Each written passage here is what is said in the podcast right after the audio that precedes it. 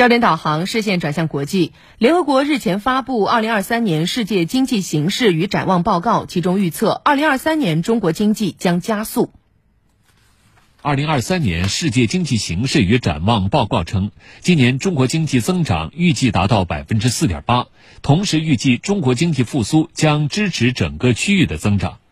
联合国官员表示，中国保持了强有力的财政和货币政策，未来一段时间，中国的国内消费需求也会上涨。